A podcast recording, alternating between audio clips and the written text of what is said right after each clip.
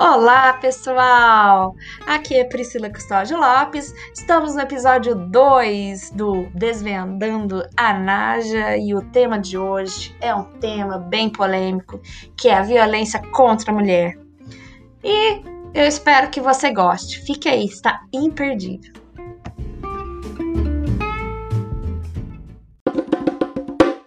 Violência não é só física, a violência também é moral, psicológica, sexual, patrimonial e econômica. Então vamos começar por aquela que é mais falada: a física. O homem que te empurra, chuta, amarra, bate, te estrangula, que puxa o seu cabelo, ele está cometendo violência física com você que deixa presa dentro de casa é violência física. Ok? Exatamente. Você já sabe, né? Não sei se você já passou. Eu já passei pela violência psicológica, moral e a física.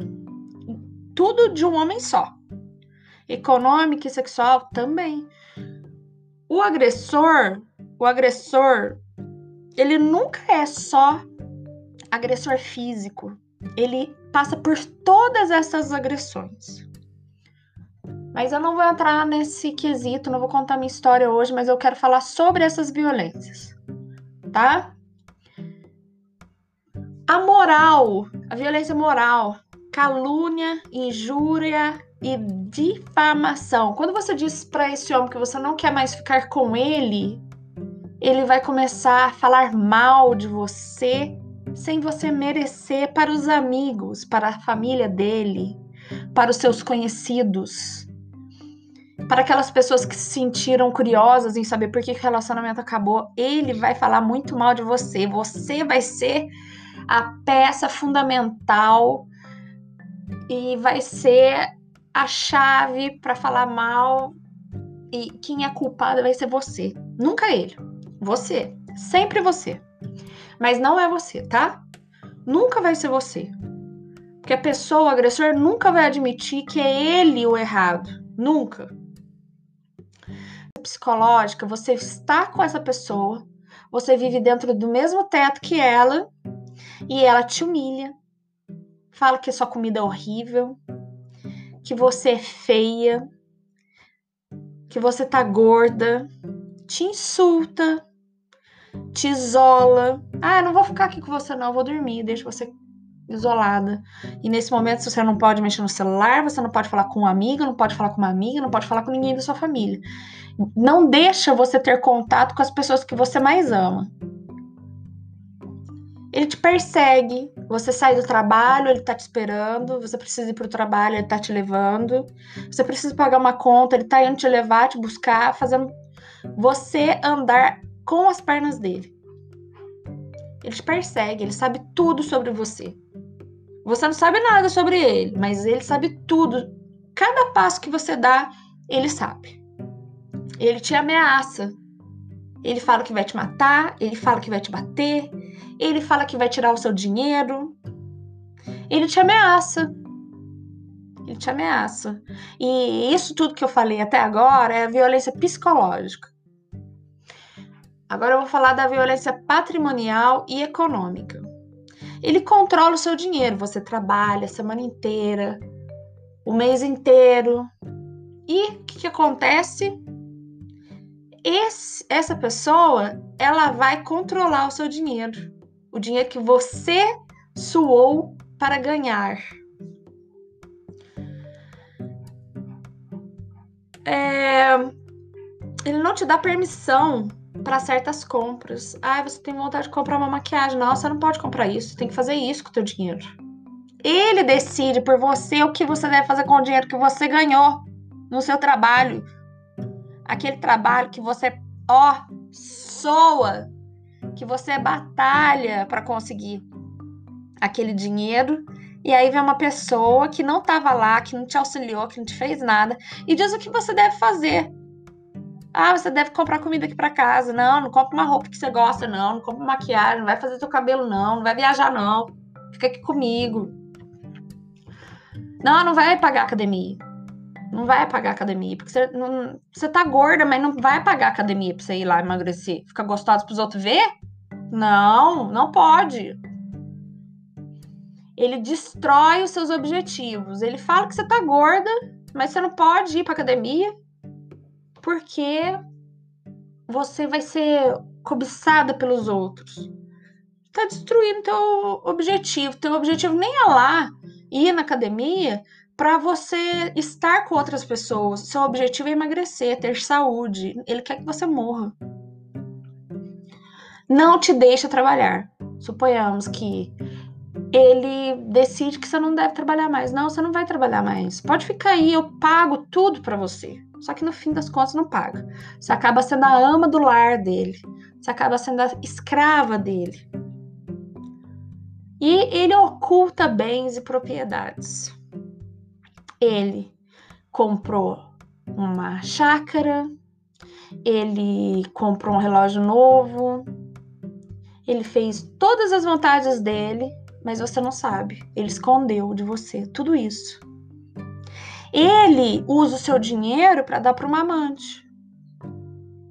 Isso, isso daí é uma violência econômica, patrimonial. E se ele faz isso com você, ele pode fazer coisa muito pior, porque ele é um bandido. Ele não é um marido, ele não é um namorado. Ele é um bandido. Ele tá te usando. A sexual. A violência sexual, ela é terrível porque ela nos envergonha. Porque é uma coisa, o sexo na nossa sociedade é um tabu. Ele não é falado livremente. O, a violência sexual, ela te pressiona, te exige práticas que você não gosta, se nega a usar preservativo, te nega o direito a métodos contraceptivos. Então, ele te nega o direito de se prevenir contra um filho, contra uma doença. Ele diz para você que quer um sexo oral, anal, um homenagem, um swing, e você não gosta de nada disso.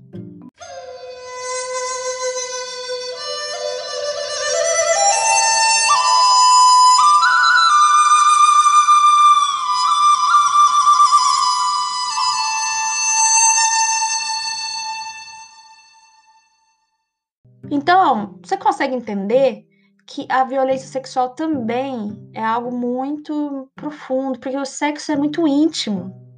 Como eu disse, o sexo é, é, a intimidade de uma pessoa. É um tabu falar de sexo na nossa sociedade, mas o sexo que é feito sem o seu consentimento é violência. Algo que você está fazendo sem prazer, contra a sua vontade, é violência, minha amiga. Você é casada, mas você não gosta de tal coisa que seu marido faz e ele te ele exige, se você não fizer, eu vou fazer com outra. É violência, ele está usando a violência psicológica com você para conseguir algo que você não deseja. É muito grave isso. É muito grave. É muito triste passar por isso. É muito triste, muito, muito, muito triste mesmo. A violência ela faz muitas vítimas. Muitas vítimas. Como eu disse há uns dias atrás, que eu comecei a gravar esses áudios, mas só hoje eu acredito que eu vá concluir. Cinco. Uma em cada cinco mulheres acaba morrendo por violência feminicídio. E aí você diz para mim, o feminismo ele é importante? Sim, ele é importante. Se você tem um filho homem, você tem que dizer para ele que homens devem respeitar os direitos das mulheres de escolha, de vida social, como elas se vestem, como elas andam, andam, o que elas falam. Esse menino, ele tem que entender que as meninas têm direitos, assim como eles de ser respeitadas, assim como ele, que ela tem direito de estar cansada, assim como ele. O feminismo não é o contrário de machismo. O feminismo é direitos iguais para homens e mulheres. Por que, que, é necessário isso? Porque é uma tragédia um homem que pensa que uma mulher não pode falar o que ela pensa, que rotula ela pela forma com que ela se viste. É catastrófico um homem achar que a mulher não pode se vestir como ela quer. Que ela não pode fazer um trabalho tão bem feito quanto um homem. E que essa mulher que faz o mesmo trabalho que um homem não deva ganhar o mesmo que ele. É catastrófico, é nojento, é patético, é ridículo. Eu tô gravando esse, esse episódio agora com um certo ódio, porque quando se fala em feminismo, os homens parecem tampar os ouvidos achar que a gente é vagabunda, vadia e coisa do tipo. Não, nós somos seres humanos. Se você tem vontade de ficar com aquela menina ali na esquina, você vai lá, vai chegar nela e vai levar um fora. Mulheres, se a, nós também levamos fora. E ainda somos, somos. Se a gente toma partido porque o rapaz é tímido, a gente é chamada de vagabunda. Mulheres, têm desejo, mulheres têm sonhos, objetivos, desejam viajar, conhecer gente diferente, ficar com pessoas diferentes. Mas não, a sociedade impõe um parâmetro, um padrão. Mulher não pode ser gorda, mulher não pode ser, não pode falar palavrão, mulher não pode tirar roupa. Ah, me faça meu favor, gente. A gente está em pleno século XXI. A gente tem coisas para tratar melhor do que ficar decidindo o que o outro deve pensar, agir ou fazer. É difícil pensar que no passado, a minha mãe, por exemplo, ela foi fuzilada com o olhar do meu avô, que viu ela vestindo uma calça pela primeira vez. E minha mãe perguntou para ele se ele gostava. Ela falou assim: Você sabe que eu não gostei. E minha mãe, ao invés de pegar e colocar um vestido, uma saia, sabe o que ela fez? Ela foi lá, compra, comprou mais tecido e decidiu fazer calças novas. Fazer outras calças. Entendeu? Para ela. E ela fez. E até hoje ela usa calça e eu agradeço a ela. Muito obrigada, mãe. Um beijo se estiver ouvindo isso. Larguem mão de ficar dependendo afetivamente de um homem você é muito mais do que isso. Mulher, você é muito mais do que ficar dependendo de um homem financeiramente, espiritualmente, afetivamente. Nós somos poderosíssimas. O poder de uma mulher não está em destruir um homem, não. O poder de uma mulher, o empoderamento, ele está em conquistar e lutar por aquilo que nós conseguimos ao longo dos anos, dos, dos tempos. Isso é poder. Isso é poder. É eu poder andar na rua sem ter o medo, sem ter medo de ser estuprada por um homem é chegar em casa e falar sobre um assunto corriqueiro com uma pessoa que eu vivo, que, eu te, que é meu companheiro, e ele me apoiar, ele e ele me apoiar. E não ficar me julgando. Eu falar dos meus sonhos, dos meus objetivos, com quem eu gosto, e ele me apoiar. E não jogar pedras. E não jogar pedras. É isso que é um relacionamento um relacionamento com um homem é apoio. Relacionamento com um homem é carinho, afetividade, companheirismo.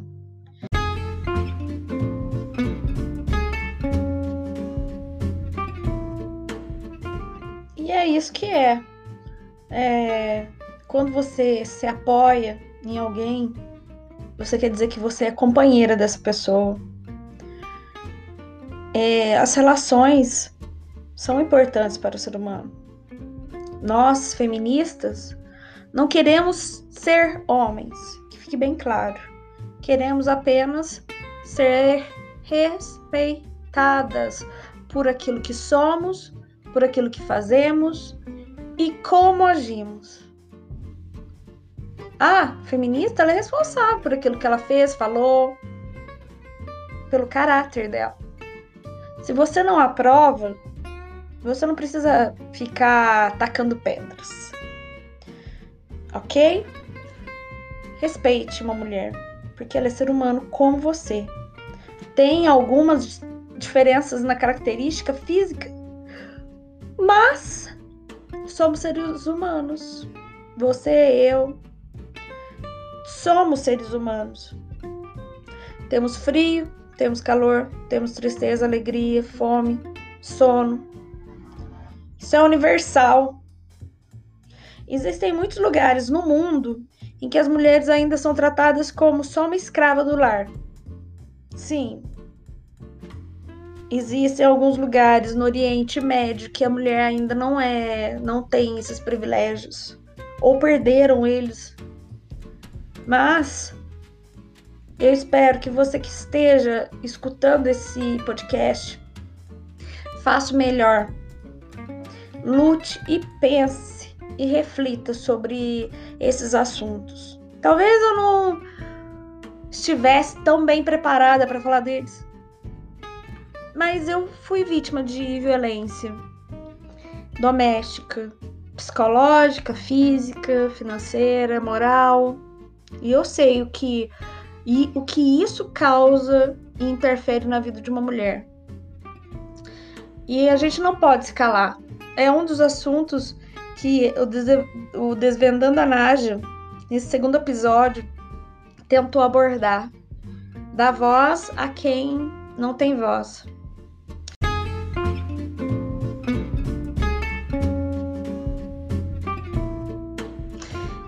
E vamos ficando por aqui nesse episódio 2, falando sobre feminismo e violência contra a mulher.